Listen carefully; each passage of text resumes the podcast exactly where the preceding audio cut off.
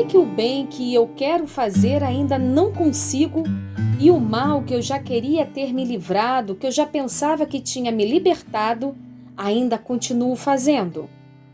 Olá, bom dia. Que a paz de Jesus invada os nossos corações nesse instante. Aqui é Melissa dos Santos e está no ar mais um Café com o Espiritismo.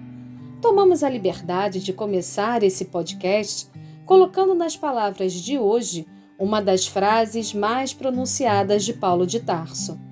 Ela está em Romanos, capítulo 7, versículo 19.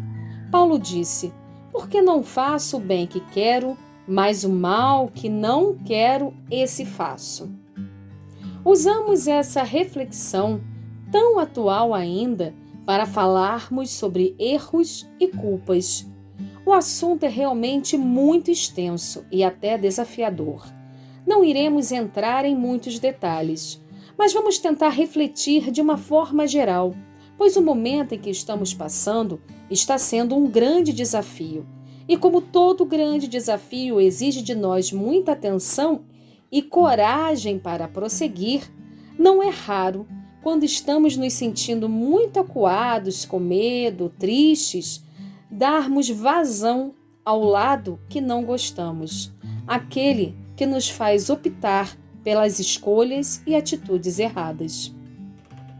Paulo de Tarso, nesse texto, um pouco mais abaixo, diz assim: Ora, se faço o que não quero, já o não faço eu, mas o pecado que habita em mim.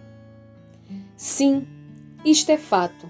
Todas as vezes que erramos nessa caminhada é porque damos ouvido ao mal que ainda existe em nós e não à luz de Deus que todos temos e devemos deixar brilhar.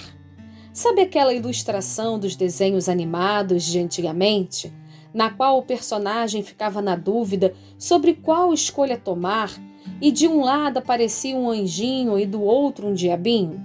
Então, esse conflito existe, não raro, diariamente. Não com anjos e demônios, mas com a nossa própria consciência nas decisões que tangem ao nosso livre-arbítrio. E aqui cabe lembrar a resposta dos Espíritos na pergunta 630 de O Livro dos Espíritos, ao deixarem claro a diferença entre o bem e o mal. Abre aspas.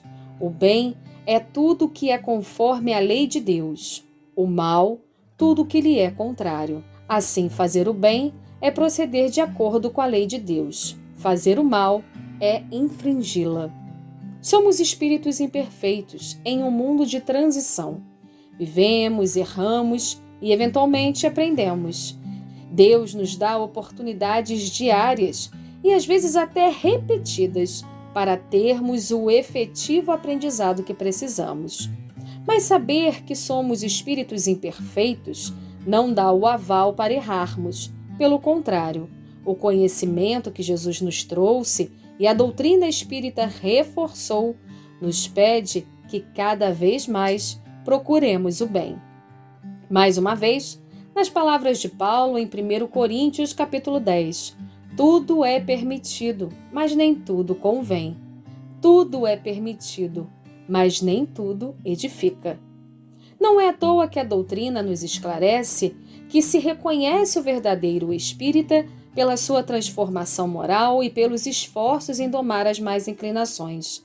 Essa frase, além de nos deixar claro sobre a nossa responsabilidade nos atos que cometemos, também traz ali, bem nítido, que todos nós temos mais inclinações. Ou seja, temos tendências, cada um com a sua e cada um em um grau, de tomarmos atitudes erradas. E o que conta é a nossa insistência em combatê-las, sabendo identificá-las e transformá-las em atitudes corretas.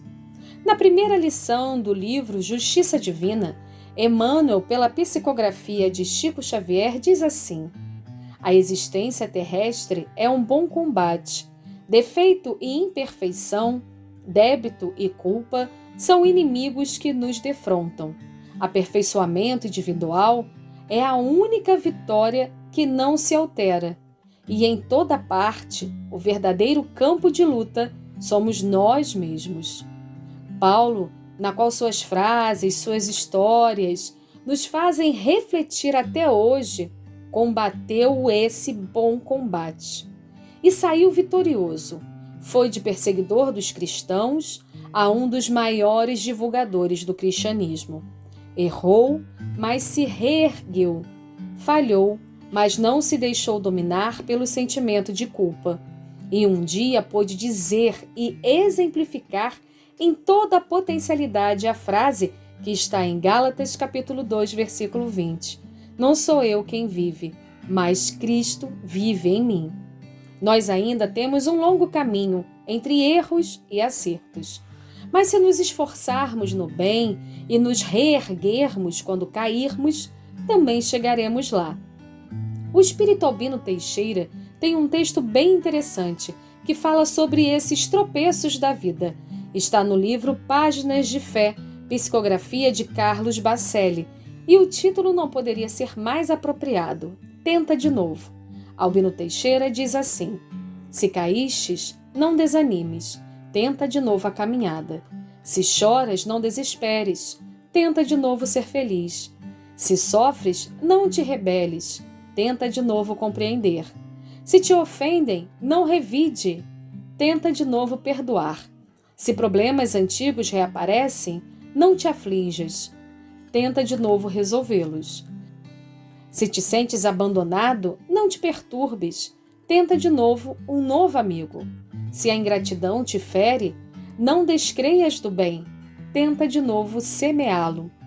Se o fracasso surge, não te entregues, tenta de novo e vencerás. E como começamos com Paulo e citamos várias frases e feitos desse grande apóstolo do Cristo, encerraremos também com ele, para que nos incentive cada vez mais no caminho do bem.